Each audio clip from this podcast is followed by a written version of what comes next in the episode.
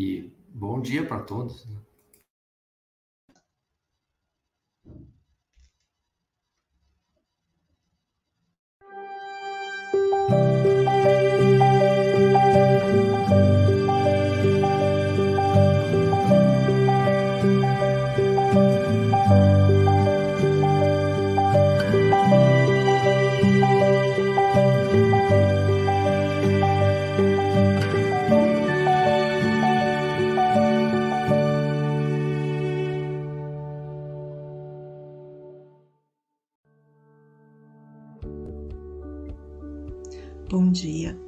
Tarde, boa noite. No Café com o Evangelho Mundial, você é conectado com Jesus. Agradecemos a você, meu irmão internauta, por esse café existir. Você que assiste todos os dias através do YouTube, Facebook e compartilha em todas as suas redes sociais. Agradecemos também à Rádio Portal da Luz, TV IDEAC, TV7, Rai TV e Rai TV Internacional ao canal Passe Online Café com Evangelho Mundial no Facebook e no YouTube, no WhatsApp, Instagram e Café com Evangelho Mundial também no Spotify.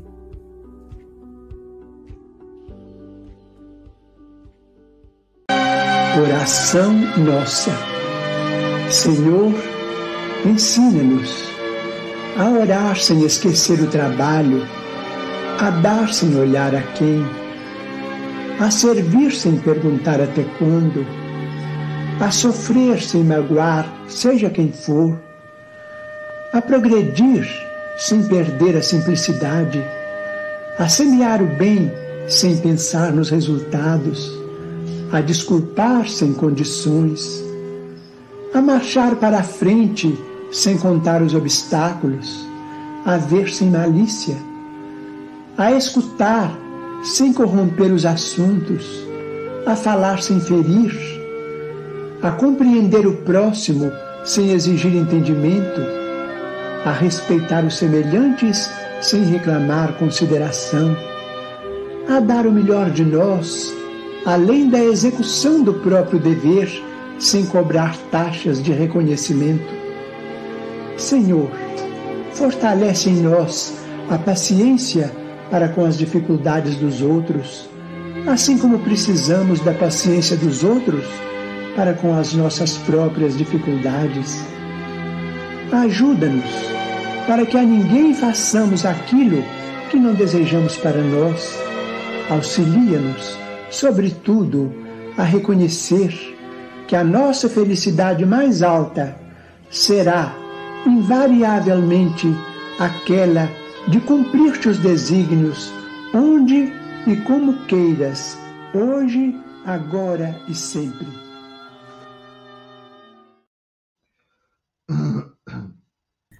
Bom dia, boa tarde, boa noite. Vamos juntos para mais um Café com o Evangelho Mundial. Hoje, dia 28 de julho de 2023. Diz aí, Paulo Araújo. Sextou! Te peguei. Sextou, sextou com alegria, sextou com Marcelo Falcão. Marcelo, você está em São Paulo? Bem-vindo. Não, senhora. Eu estou Nossa. em Brisbane, na Austrália. Ah, tá, porque eu vi o cartaz em São Paulo, falei, só se ele está aqui também, junto com o Maher. Mas Não, que eu avisei, bom. Eu avisei o Aloysio que seria Brisbane, mas ah, outras atividades mentais interromperam a atividade física dele. Pode ser. Sextou também com o nosso querido samurai do Evangelho, né? Nosso Adalberto San.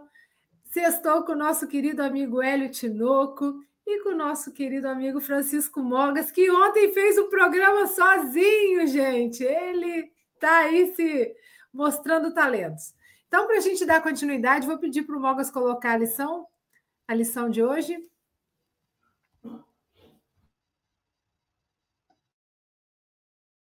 Livro Justiça Divina pelo Espírito Emmanuel, psicografado por Chico Xavier. Na Escola da Vida. Reunião pública de 13 de março de 1961. Primeira parte, capítulo 7, item 23. De alma confrangida, observas os semelhantes, considerados na terra em faltas e culpas maiores que as tuas. De muitos deles, tem notícias que assombram, e sabes de outros muitos positivamente estirados na delinquência. Agitam-se alguns, por ignorância, sob as tenazes do crime. Vários conhecem as amargas consequências que recolherão mais tarde, e apesar disso, rendem-se inermes às garras da tentação. Declaram-se outros adeptos da virtude e rolam na crueldade. E outros ainda, que te animavam a fé, permanecem na retaguarda, entregues ao desespero. Junto deles, há quem diga, são almas empedernidas, e há quem reforce, são feras em forma humana. Entretanto, Ainda mesmo que te arroles entre as vítimas, carregando o peito dilacerado, não ergas a voz para persegui-los. Estão marcados em si mesmos pelo remorso que trazem no seio. Não é necessário te aproximes com vergastas para zurzir-lhes na carne. Além de sitiados na dor do arrependimento, quase sempre transitam em cárceres de amargura ou respiram exilados do carinho doméstico, sorvendo lágrimas de aflição. Em lugar de fel e desprezo, dá-lhes amor e esperança, a fim de que despertem a vontade entorpecida para o campo do bem. Diante de todos eles, nossos irmãos, enganados na sombra, abençoa e ora, e se te agridem, desvairados e inconscientes, abençoa e ora de novo na certeza de que Deus a ninguém abandona e ainda mesmo para os filhos mais depravados providenciará reajuste através da reencarnação, que é a escola da vida, a levantar-se divina do bendito colo de mãe. E quem vai falar então para a gente essa linda mensagem? E que bom que a Luiz está chegando, já vi aqui.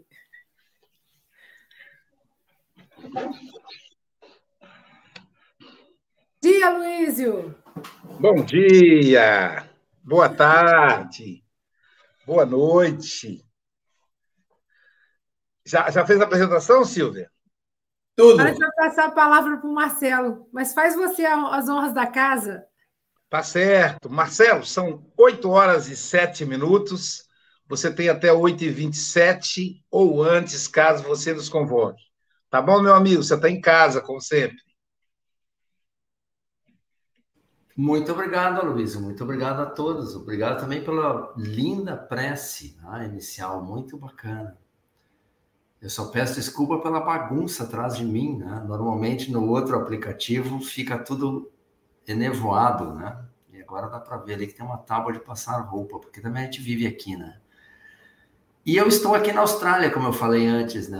E a gente sempre aqui agradece muito os aborígenes que tomam conta, tomaram conta desse espaço até a, a, entrada do homem, uh, da civilização ocidental, né?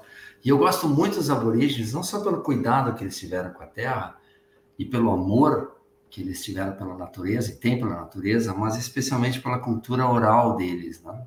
Essa coisa bem brasileira de contar uma história, né? de vai desenrolando uma história na beira do fogo com uma tia, um tio velho, vai contando e as, e as crianças ficam, ah, né? nossa, que legal. E também porque o nosso querido Mestre Jesus também contou muitas histórias. E a história da noite de hoje, que tem a ver com o tema, é a do nosso querido Francisco eh, de Assis. Porque o Francisco estava no norte de Assis, numa cidade chamada Gúbio, e o povo de Gúbio pediu ajuda para ele, porque tinha um lobo, um lobo feroz, que já tinha devorado vários, vários animais e mesmo até algumas crianças, né? E atacou algumas outras pessoas. E o lobo era um animal velho que tinha saído da matilha e estava num comportamento que não é exatamente o mesmo de um lobo, né?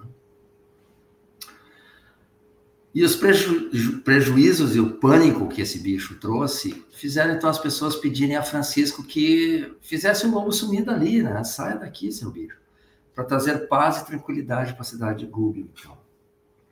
E Francisco, como de costume, ele de noite, ele começou com uma prece e pediu oração para o Senhor e rezou então que o lobo fosse afastado. E ele escutou uma voz, então, pela mediunidade dele, dizendo o seguinte: Francisco, ouve-me. O lobo tem direito de ficar onde quer que seja, que é uma bonita definição de livre-arbítrio, não é? Para onde devemos mandá-lo? Ele tem necessidade de algo que existe entre os homens, que é uma linda definição, bem interessante mesmo, de caridade. Não? Os homens não procuram melhoria no bem-estar e no convívio com irmãos da mesma e de outras raças, que é a definição de evolução, não é verdade? É, pois, um direito que assiste a quem vive, a qualquer criatura nascida de e por Deus. E a voz continua dizendo: Vai, Francisco, vai conversar com ele, o lobo.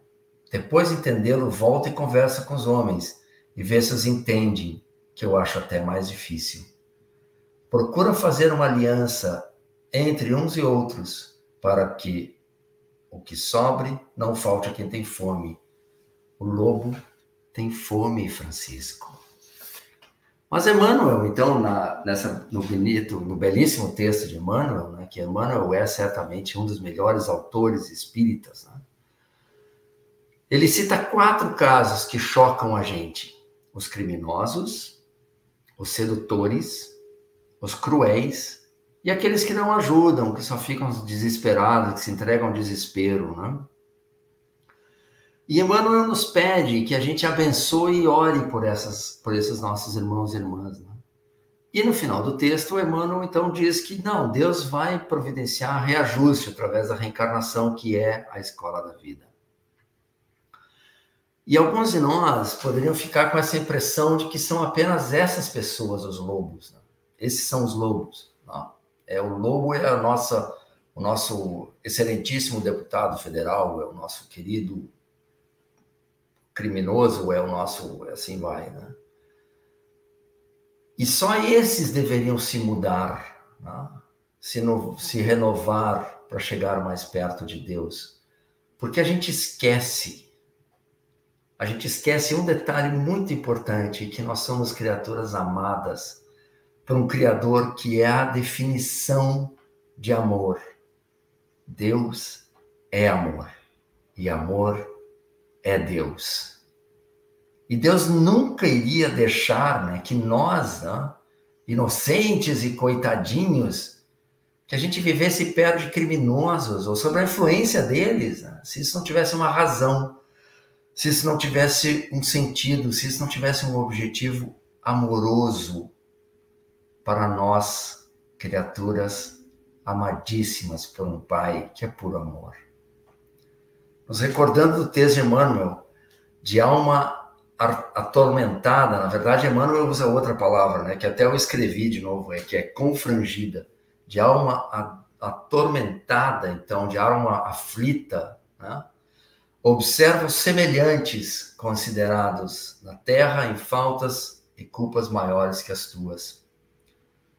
Quer dizer, Emmanuel vem nos lembrar que nós também temos faltas e que essas pessoas que nos escandalizam pelos erros que elas fazem, elas são os nossos semelhantes. Quer dizer, nós temos falhas e somos parecidos com essas pessoas. Talvez para o nosso vizinho sejamos as feras em forma humana, né? como escreveu Emmanuel, o lobo São Francisco, ou alguém que chama Cracolândia de sala de estar, é aqui que eu vivo. Né?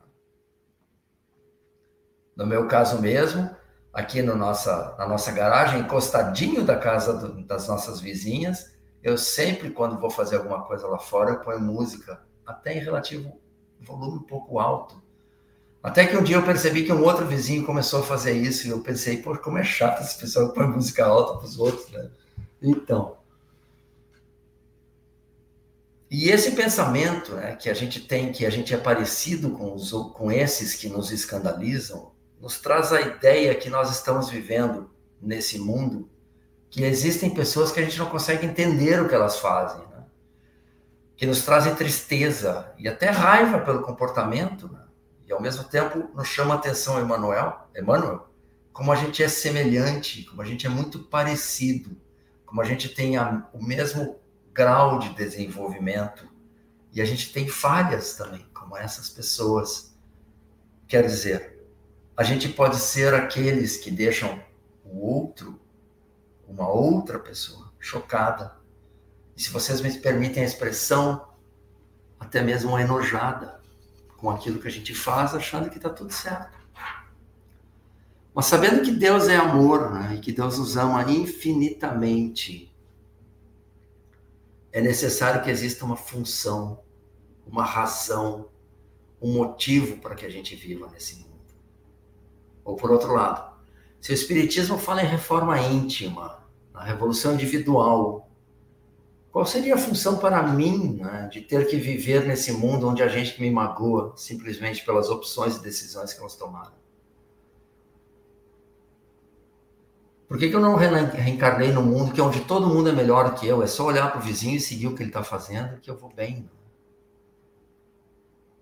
Por que, que eu estou aqui onde talvez eu seja motivo de desgosto, de raiva ou pena para o meu próximo? Mas aí voltando para o Francisco, para terminar a história dele, ele terminou a prece e ele entendeu então o drama do lobo, do lobo envelhecido, né? do lobo com problemas, do lobo abandonado pela plateia. E ele partiu atrás do bicho, procurando o covil. E o grande lobo, ao escutar a voz cantante de um homenzinho, porque Francisco era muito pequenininho, e mesmo ele não comia quase nada nunca, então ele era bem fraquinho, ideal, aqueles ossinhos ideais para o lobo morder. Né? O lobo então saiu de esconderijo, pensando em alimento e água, talvez e olhou bem para Francisco, dizendo: Oba janta. E aí Francisco falou para o lobo mansamente: Irmão lobo, que a paz esteja contigo e seja feita a vontade de Deus e não a nossa. Vocês certamente devem saber o fim dessa história, porque é uma história bastante famosa até. O lobo se entregou ao amor de Francisco. E Francisco levou o lobo para Gúbio e apresentou o lobo para a cidade, dizendo: Esse é nosso irmão lobo. Ele tem fome, ele é um bicho, ele, ele é velho, ele não consegue mais viver uma vida de lobo normal. E a gente tem que fazer um acordo, todos nós aqui, o lobo e a cidade. E o lobo foi então acolhido na cidade como um animal de estimação. E um tempo depois, alguma coisa como dois anos depois, ele desencarnou e a cidade então ficou toda muito triste. Porque perdeu esse símbolo da santidade de Francisco, né? Do nível de evolução dele e do poder amoroso de Deus. Prova do amor divino de Deus. E aí, em 1872, você se lembra que Francisco viveu em 1200 alguma coisa, né? Então, bastante tempo depois, numa igreja de Gúbio, quando foram fazer uma reforma, acharam um esqueleto de um grande lobo enterrado encostado na parede pelo lado de fora da igreja. E esse lobo, então, foi enterrado agora dentro da igreja de Gúbio. Justamente por isso, pelo amor, pelo poder do amor de Deus. Tá?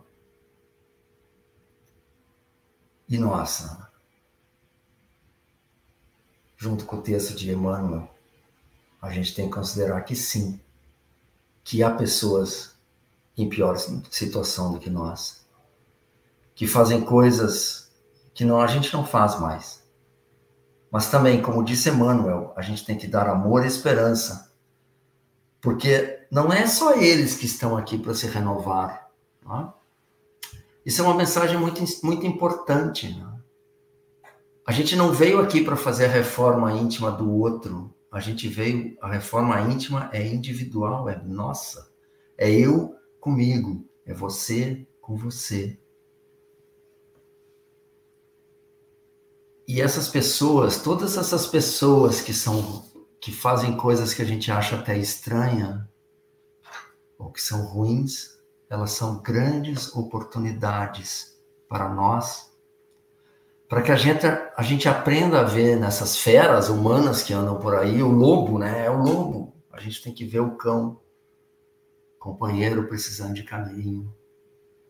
A gente tem que ver no nosso irmão atirado às drogas lá na Cracolândia, um futuro pai de família, amoroso e responsável pelas novas gerações. Como isso aconteceu, né? Foi uma preleção que aconteceu casualmente no centro espírita chamado São Francisco, aqui na Austrália.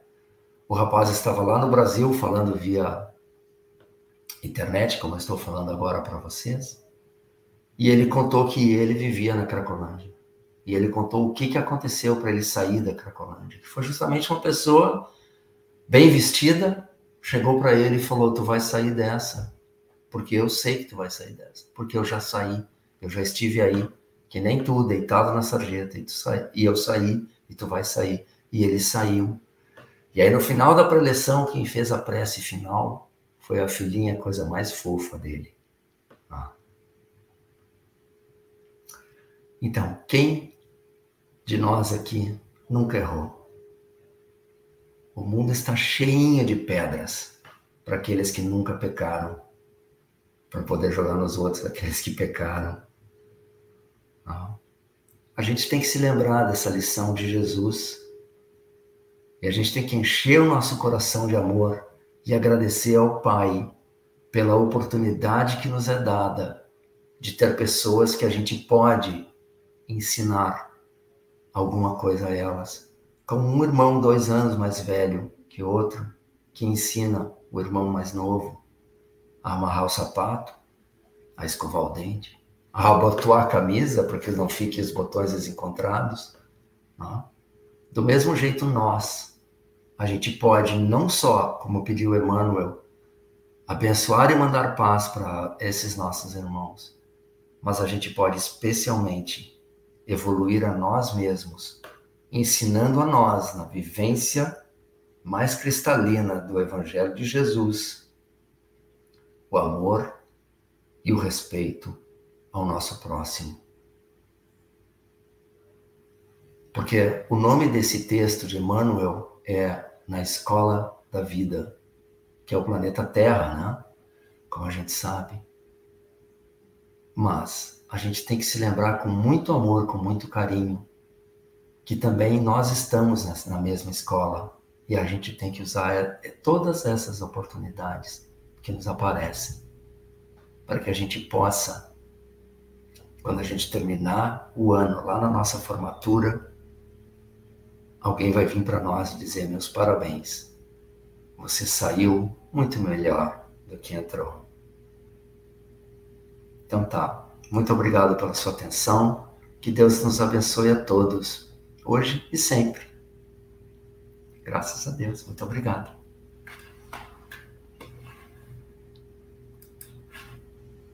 Vocês não, não façam isso, eu não mereço aplauso, para. Obrigado, Marcelo. Escola da vida, né?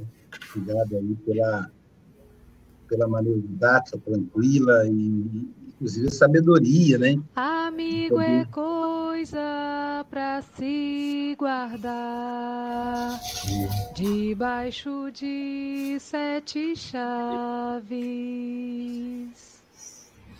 É o Luísio, quem vai falar agora é o, é o, é o Luísio. O Silvia, quem vai falar é o Luísio Silva, porque ele pode ter que sair, não é? O Luísio, os teus comentários, por favor. Ele tá engraçadinho, né? Porque fez ontem sem a gente. É, pois é, tá se achando, né, Silvia? É, mas estou aqui né, na cidade, na cidade maravilhosa, né, na, na eterna capital do Brasil, Rio de Janeiro. É, agradecer aí ao, ao Marcelo né, por essa fala tão didática, tão tranquila e mostrando a escola da vida, né? Escola da vida. É, gostei dessa, dessa história do lobo, que pode ser usado como metáfora também. O... Como é que é o nome, gente? Esqueci. Vou lembrar acho que é Adam Smith, acho que é Adam Smith, vai dizer o seguinte, né? o homem é o lobo do homem. Homini lupus homini. É, e aí o Francisco vai contrapor, né? Vai dizer, na verdade, o lobo é o pode conviver com o homem. Então, essa história pode ser uma metáfora. Como a gente pode conviver com o nosso lobo interno. E Marcelo foi muito feliz quando ele disse: Olha, quem é que no, a, a vida está cheia de pedras para que alguém que nunca pecou, isso que ele fez, jogar em quem pecou. Então, está cheio de pedras e cheio de ignorância também, que são aquelas pessoas que acham que não pecaram. E a vida realmente é uma escola. A gente percebe isso quando vai avançando, né? Quando a gente é jovem, está sempre muito ansioso, preocupado com, as, com, com os projetos, mais tarde em, em, em, sustentar a família, né? Os filhos. Primeiro o projeto de ter muitos filhos, depois o projeto de manter esses filhos, né, Paulo?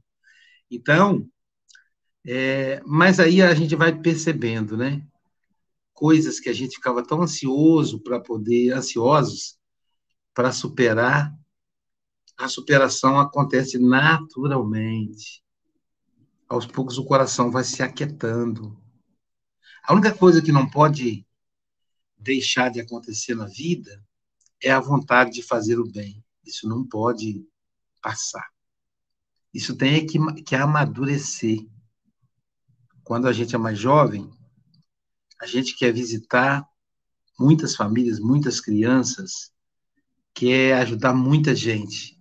E quando a gente vai amadurecendo, a gente quer ajudar com qualidade. O quanto pudermos, né? O bem deve ser feito no limite das nossas forças, mas agora com mais profundidade. Aquele companheiro usuário de droga que está na rua ali pedindo esmola, a gente chega, toca na mão, olha nos olhos, pergunta o nome. Já não é mais enfiar a mão no bolso e dar uma esmola para se livrar dele. Ou então aquela polêmica interna horrível que é: dou ou não dou? Ajuda ou não ajudo? Isso, isso passa. Porque aí a gente se aproxima da, da pessoa.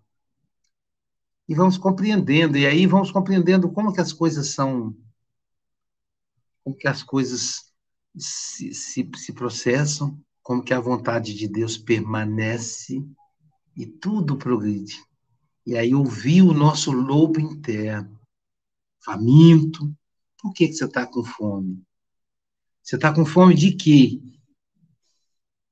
Eu participei de um, de um livro, eu faço praticamente a abertura do livro, o título, o título do livro é Tem fome de quê? E aí eu coloquei fome de, de acolhimento. O outro colocou fome de espiritismo, de Deus, não sei o quê. Eu escrevi fome de acolhimento.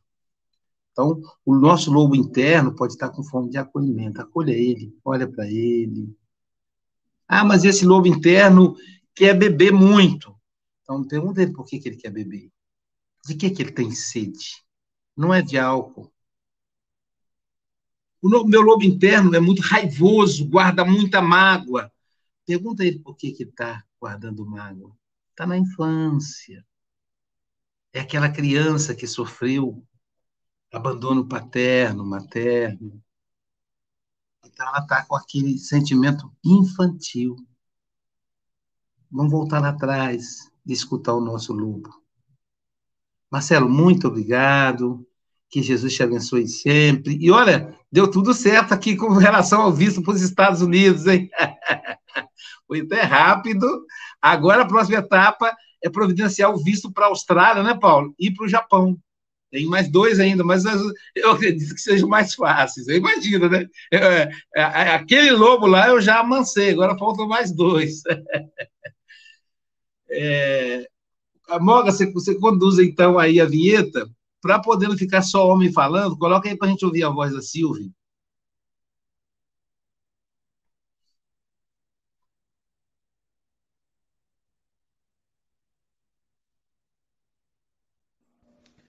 Trabalhar, trabalhar, tendo alegre o coração, ensinando a cada irmão ao Senhor Jesus amar. A Silvia, está tão pertinho de mim aqui, mas eu não posso ir lá dar um abraço nela, como eu dei na Angélica ontem. Querida amiga, suas considerações. Estamos pertinho e longe, né? Que eu estou em Paraty. Aí... Mas, assim, é muito bom saber que você está aqui, não é? E que está tudo se resolvendo. É, antes de fazer as considerações, quero parabenizar o Mogas ontem, o desafio aí, né? A gente vem aí há quase quatro anos, o trio, né? Com os comentaristas. Ele não estava só, ele estava com quatro mulheres maravilhosas: Marlene, Célia, Nara e a Angélica, né? Então foi. E eu falei Luiz, foi uma experiência muito boa. A gente ouviu o café também nos, no, no, no, no chat, né? Nos, nos comentários e participando. E de hoje, né? Ontem foi cada existência e hoje é a Escola da Vida e o Marcelo traz para a gente reflexões profundas de um jeito muito suave. Eu gosto muito de te ouvir, Marcelo. Até gostaria de receber convites para suas lives aí, para a gente é, estar juntos mais vezes te ouvindo. E linda essa história do lobo, me tocou profundamente, né? Como que o amor de Francisco, um amor tão genuíno, né? Consegue. Então, assim, realmente o amor é o maior remédio para todos os males, né? E eu descendo a Serra das Araras, é, quarta-feira, meu filho foi fazer uma pequena cirurgia, né? Eu descendo um outdoor enorme é, gente boa, mundo bom.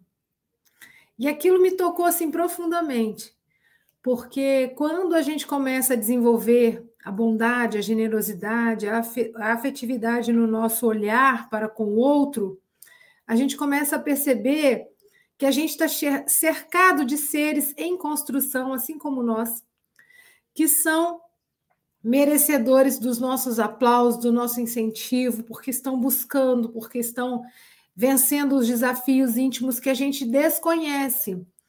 Porque cada pessoa é um mundo, né? É um mundo de, de emoções, é um mundo de desafios. Cada um, a gente está na mesma escola, mas cada um está numa sala de aula às vezes diferente, às vezes a gente faz disciplinas juntos, né? né? Na universidade não é assim? Agora eu vou para tal aula. Então, na Terra, a mesma coisa, mas cada um vencendo grandes desafios. Mas que bom que a maioria é boa, né? E que bom que a maioria dentro de nós, né? Somos todos seres voltados para a luz, para a evolução. A gente só está em construção. E às vezes na construção tem aqueles probleminhas, né? Ah, não deu tão certo, o projeto era esse, aí a parede saiu meio torta, mas a gente vai se corrigindo, vai se consertando que a gente possa ter essa um olhar mais generoso, né? E assim ficar mais calmo também, porque as pessoas também vão precisar ser indulgentes para com a gente, né? Generosas para com a gente, porque a gente também erra para caramba, né? E compreender que às vezes o caído, o que está segundo as nossas verdades ou a nossa sabedoria está errando, né? Porque às vezes ele está certo lá no caminho que ele está conduzindo, né? Mas que ele está dando o melhor que ele pode também, né? Então, assim, a gente vai se compreendendo e se ajudando. E aí, Marcelo, para fechar, eu amei a história da música alta, né? Só se incomodou quando o vizinho também começou a colocar, né? Então, assim, às vezes a gente erra por ignorância, por desconhecimento mesmo, né? E vai se melhorando a partir do momento que o vizinho cutuca a gente numa coisa e fala: opa, mas olha, ele botou a música alta, mas eu comecei com essa brincadeira primeiro, né? Então, isso é muito bom. Então, um grande abraço a todos os nossos amigos aí que fazem esse café conosco. E a Luísio teve uma aniversariante ontem, a Simone. Acho que vale, né? Vamos cantar parabéns para ela. Teve Elô Paisano também essa semana. Então, a gente tem aí ouvintes Simone que... Pontelo e Elô Paisano, é isso? A Simone Caetê. Caetê, tá. Então, duas Simone, tem a Caetê e tem a... É verdade. Então, vamos lá, então? Parabéns para vocês, paz e amor junto aos seus. Parabéns para Simone Caetê e para Heloísa Paisano com as graças de Deus, caramba, muito bom, parabéns. Heloísa, a gente, Heloísa foi a fotógrafa do congresso, né, Silvia? Muita paz a vocês, meninas, muitas felicidades. E agora vamos ouvir então as considerações. Ixi, eu tô, até eu achar a vinheta aqui, mas eu acho que eu vou achar aqui rapidinho. As considerações do nosso querido é amigo. Abra a janela do seu coração.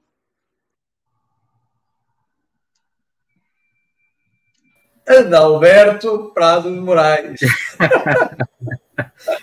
Muito bom. Nossa, que, que gostoso. Que gostoso escutar o Marcelo. Alguém já falou isso. Mas já para não perder o costume.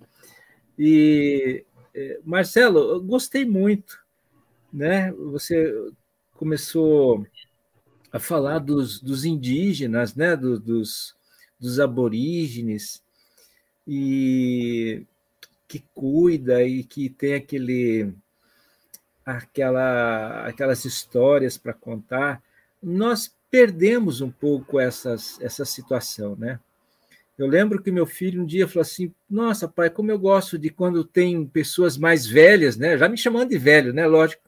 Porque eles contam histórias assim porque naqueles tempos a gente sentava e conversava. Hoje a gente senta e pega o nosso celular e cada um fica passando mensagem, né? E, e quando você falou do, dos aborígenes, eu, eu, eu assim, eu fui lá no passado, né? Fui lá nos anos 70, bem longe, hein? Bem longe, século passado. Olha que meus tios chegavam em casa e contavam histórias contava história lá de Pato Branco, contava do interior do Paraná e tudo mais, e, e, coisa e tal. E a gente era criança e a gente ficava maravilhado, e eles conversavam, porque era isso, era a comunicação, né? o conversar. E quando você.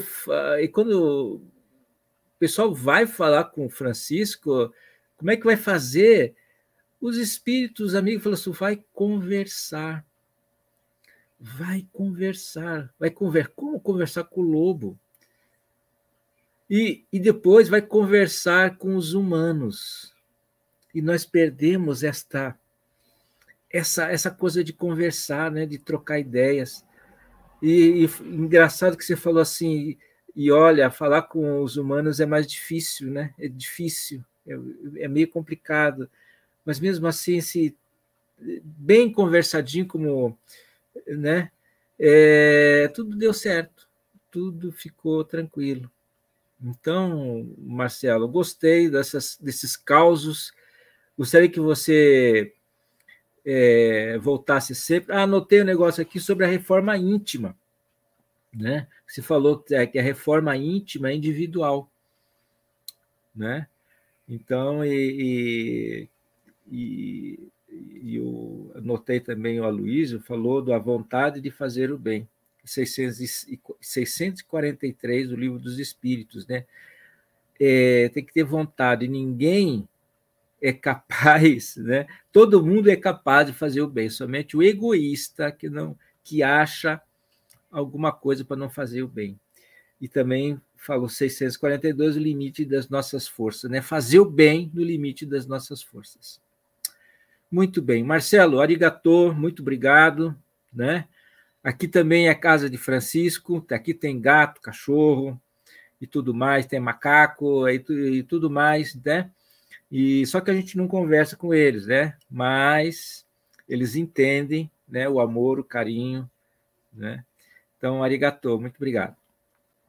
São os companheiros, amigos, irmãos que vivem alegres pensando no bem. São os companheiros aí que vivem alegres pensando no bem e agora estão novamente em duplo, pelo menos hoje. O Hélio é Paulo Araújo, diretamente da Oceania, o nosso, nosso representante lá na Oceania, ele que está na Austrália, e Hélio Tinoco, diretamente da região Canela Verde, a primeira cidade do Espírito Santo, Vila Velha.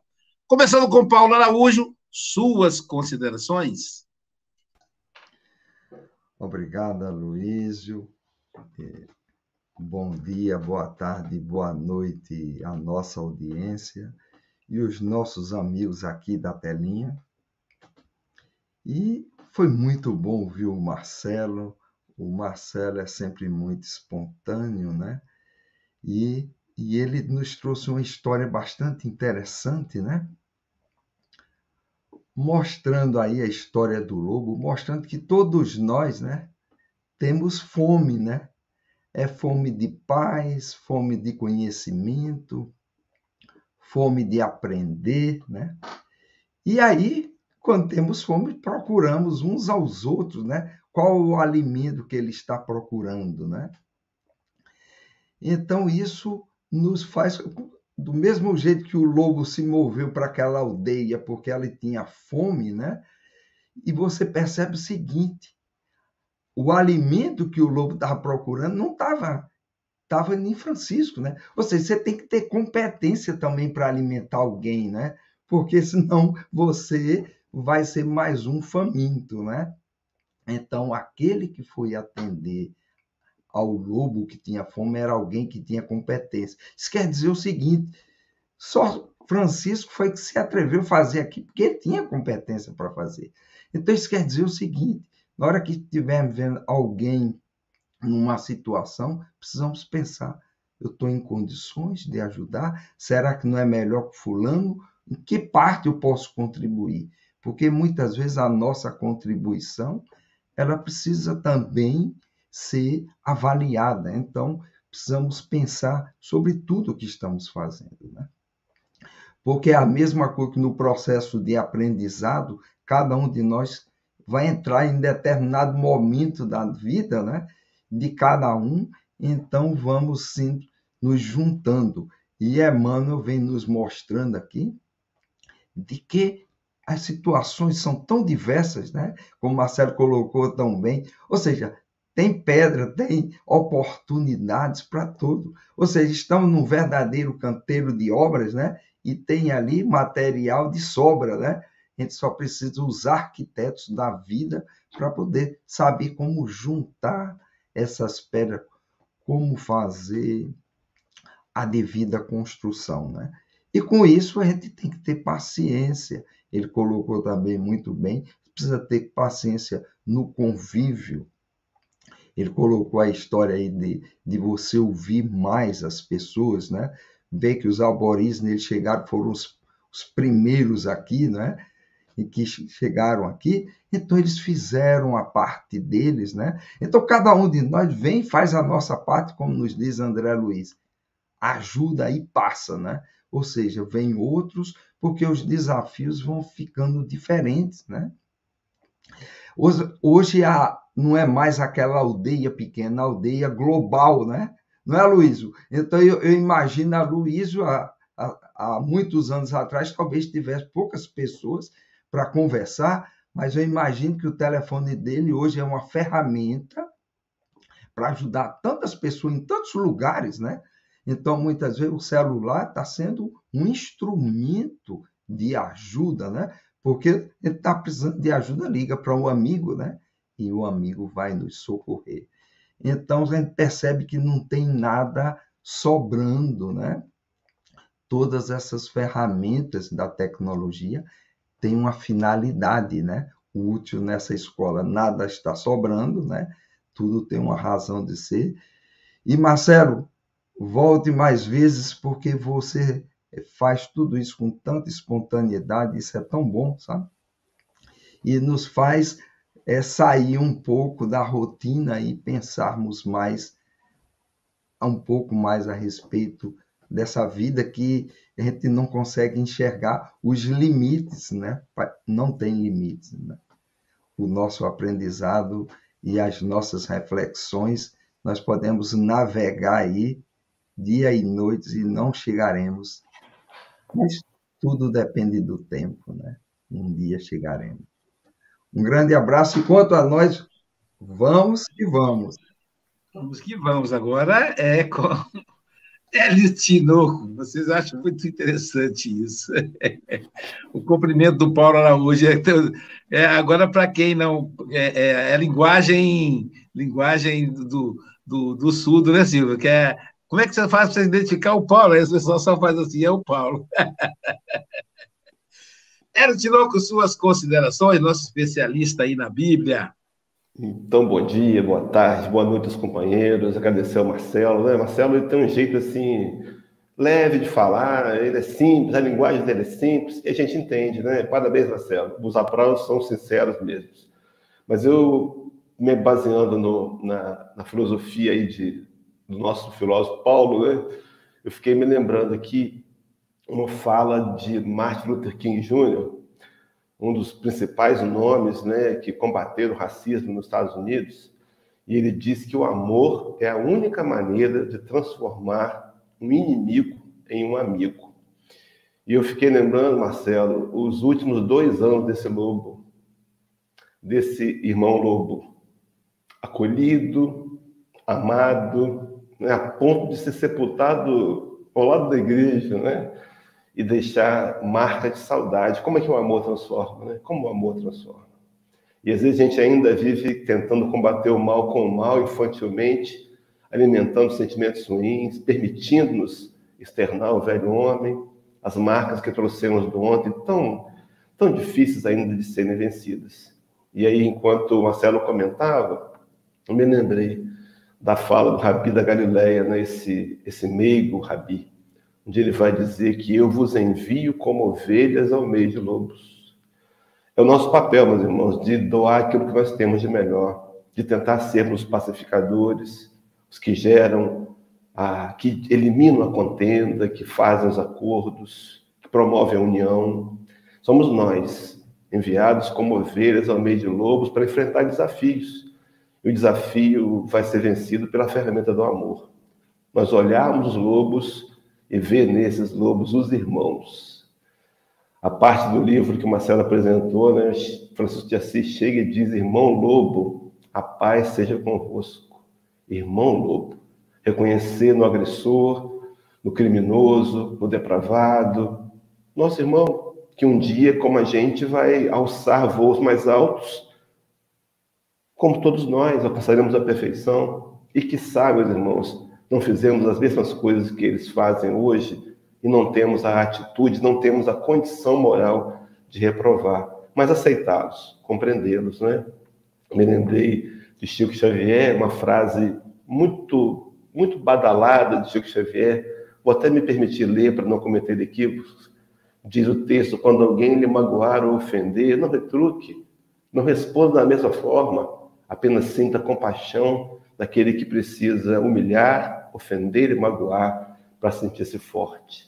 O trabalho da indulgência, o exercício de nos colocar no lugar do outro e de olhar que aquele lobo pode ter os seus últimos anos de vida sereno, tranquilo, pela ferramenta do meu amor, né? Mas aí, como bem o Marcelo colocou para a gente, a gente tem essa tendência de olhar o lobo dos outros, né? Quando o lobo somos nós.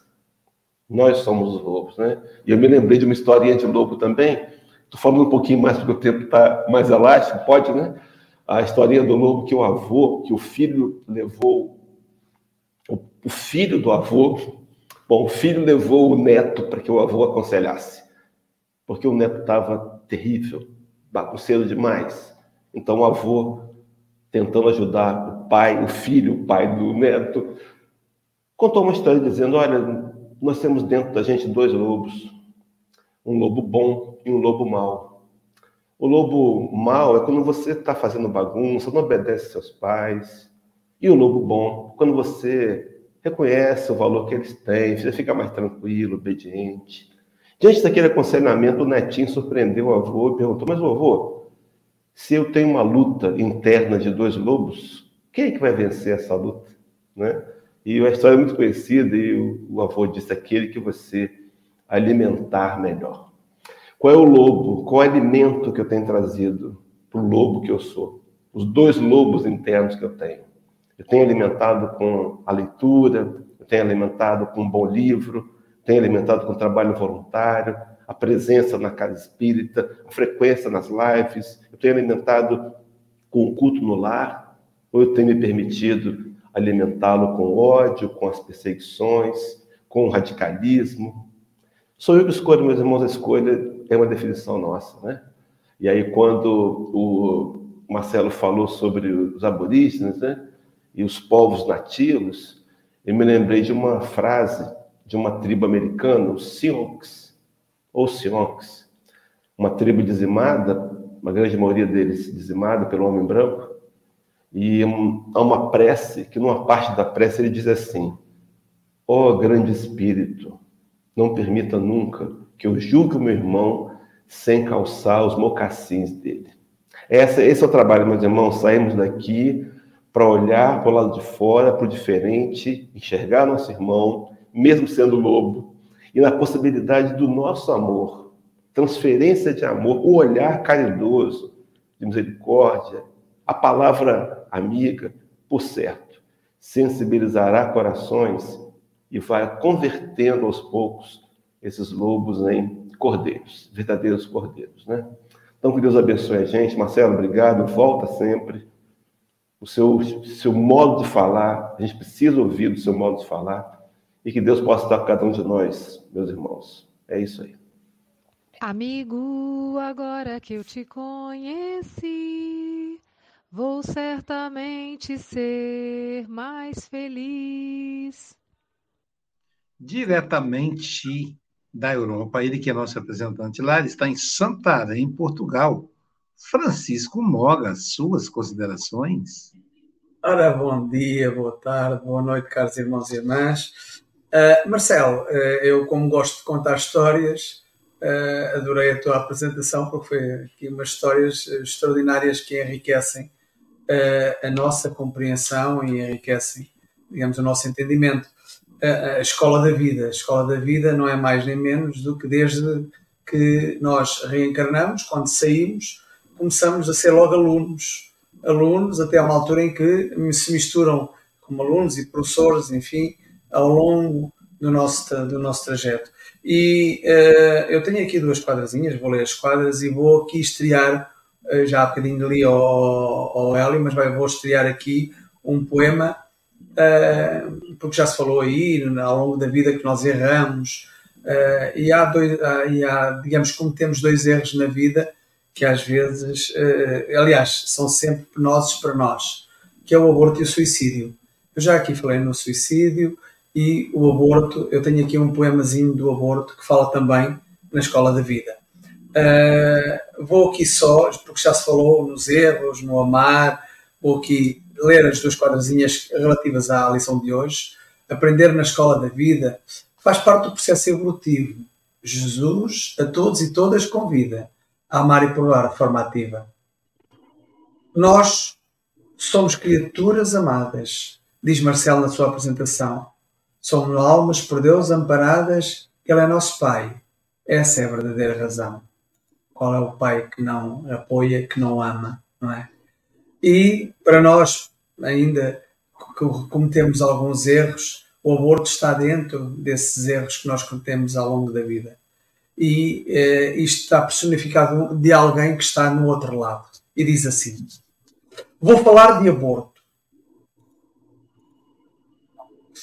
Vou falar de aborto, assunto qual domino. Recentemente fui morto, expulso como inquilino.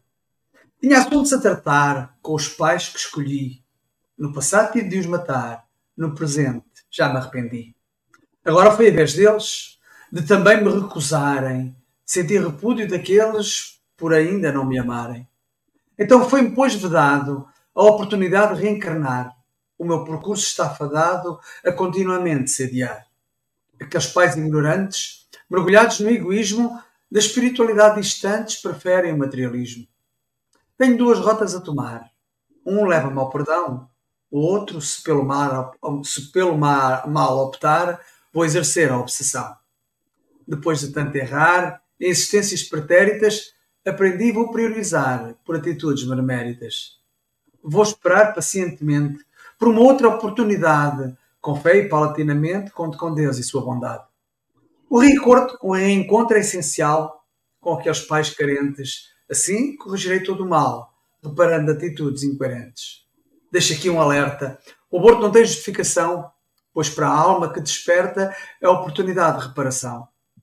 Quando o aborto se comete, a ignorância não é desculpa, é uma atitude que se reflete na consciência em constante culpa. para os pais poderá ser uma prova, ou até mesmo uma missão. Na vida tudo melhora e se renova. Grato estou à reencarnação. À escola da vida dar mais valor. Mesmo perante as dificuldades, o aborto só nos traz a dor, toldando egoísmo e vaidades. O Espiritismo vem dizer: todas as ações têm um efeito. Se o aborto acontecer, o espiritador se torna eleito. Só se colhe o que semeia, se contra a lei divina atentarmos, o sabor a fel se saboreia, se o aborto alimentarmos. Falo com conhecimento de causa, aqui deixo minha mensagem. A vida é contínua, não tem pausa. O aborto é hiato da eterna viagem. Pois ela será sempre retomada quando nova oportunidade surgir. Será sempre por Deus abençoada, com fé os devaneios iremos suprir. E é isso. Os devaneios iremos suprir, com certeza, na escola da vida. Marcelo, volta sempre. Quando fores embora, não vás, não saias, para eu poder marcar a próxima participação no Café com o Evangelho Mundial. Um abraço, um bem-aja a todos e todas. Obrigado, Chico Mogas. Marcelo, querido amigo, suas considerações finais. Olha, Aloysio, eu vou começar contigo mesmo, sabe? Porque tu falou uma coisa muito importante, que a gente tem que colocar os valores nas coisas certas, né? A gente tem que pensar nisso, não é essa caneta maravilhosa aqui que é a coisa mais valiosa que eu vou levar dessa vida, porque eu não vou levar ela. E a gente tem que colocar isso, e esse é o grande ensinamento que nos traz o Espiritismo. Né? A Silvia falou que uh, alguma coisa como uh, certo no caminho que a pessoa está seguindo.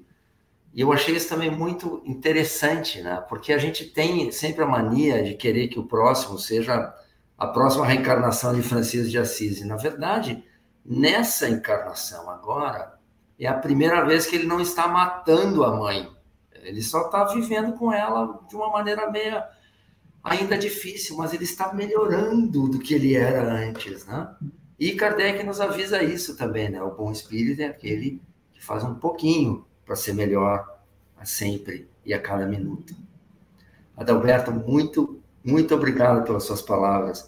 E a gente vai conversar mais sobre aborígenes, uma outra situação, porque tem histórias maravilhosas deles. E eles são que nem os nossos índios brasileiros, que dá uma pena, né? E um orgulho ao mesmo tempo. Pena pela situação que eles vivem, né? Coitados, dão Coca-Cola e, e hambúrguer para eles, eles passam mal, né? E eles têm uma história sobre a reencarnação que é fantástica. E é uma cultura de 60 mil anos. Alberto, eu sei que tu mora num país muito moderno, que é o Japão, mas o Espiritismo não trouxe nada de novo para a humanidade. Já estava tudo aí. Só colocou de uma maneira científica para todos nós. Ah. Muito obrigado, Paulo, pelas suas palavras. Né? Eu acho que realmente a gente tem que considerar a nossa competência de ajudar e a gente tem que pedir ajuda, que é um sinônimo de modéstia, né? Eu não sei, eu não sei pilotar o avião, eu tenho que pedir ajuda para quem, quem saiba. Eu não sei, talvez, ajudar esse nosso irmão que está passando por um surto psicótico. Eu tenho que chamar a ambulância. Né? E isso é muito certo também, muito sério, porque isso traz para nós esse lance da modéstia. Né? Meu amigo Hélio, linguagem simples, Hélio, é porque eu sou uma pessoa simples, feminino. Vai fazer o quê? Né? Mas a gente está realmente aqui para nos melhorar. Tá? E a gente está aqui para doar aquilo que a gente tem. Hélio, aqui na nossa casa vivem quatro indivíduos. Tá? Tem um indivíduo que é um apóstolo de Jesus uma apóstola, porque é do sexo feminino. Ela perdoa imediatamente, ela ama incondicionalmente. Ela é uma luz divina na nossa casa, mas ela nunca passou o aspirador de pó aqui, porque eu estou falando da nossa cachorrinha, né? Claro. Então, mas ela dá tudo aquilo que ela tem. Né? Ela dá tudo aquilo que ela tem. Do mesmo jeito nós a gente pode dar tudo aquilo que a gente tem.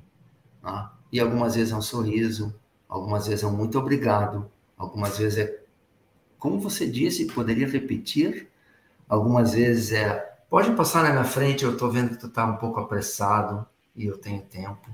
São pequenas coisas que todos nós podemos fazer. Como a Luísa falou também, né? Não é dar esmola, é ir lá apertar a mão do sujeito, olhar no olho e dizer: meu irmão, o que que eu posso fazer por ti? É esse contato.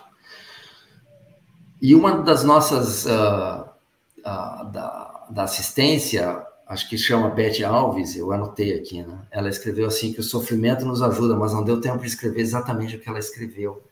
E eu diria assim, olha, sempre nos ajuda, tudo nos ajuda, tudo é lição para nós. Né? E eu sempre peço nas minhas preces que eu tenha a inteligência de ver tudo isso que acontece para mim como sendo uma oportunidade para minha melhoria. Né? Porque se Deus Pai coloca, faz esse enredo né, de a gente morar num país diferente, né, Adalberto? Tem que aprender uma língua estranha, né? Que aqui não falam nem inglês, aqui falam australiano, que é parecido com o inglês, mas bem de longe. E a gente tem que usar isso para o nosso bem. Porque tudo que nos acontece é para o nosso bem. Porque nós estamos envoltos, nós estamos no fundo de um oceano, por assim dizer, de amor, que é o amor do nosso Pai. Tá? E Francisco, meu querido, esses, esses teus. É o momento da inveja, né? Da inveja de alguém que sabe colocar uma palavra atrás da outra e fica bonito, né? E, e tem sentido, e fica é legal. E muito obrigado por tudo isso. E Francisco, Deus ensina as almas com as almas, como tu falou.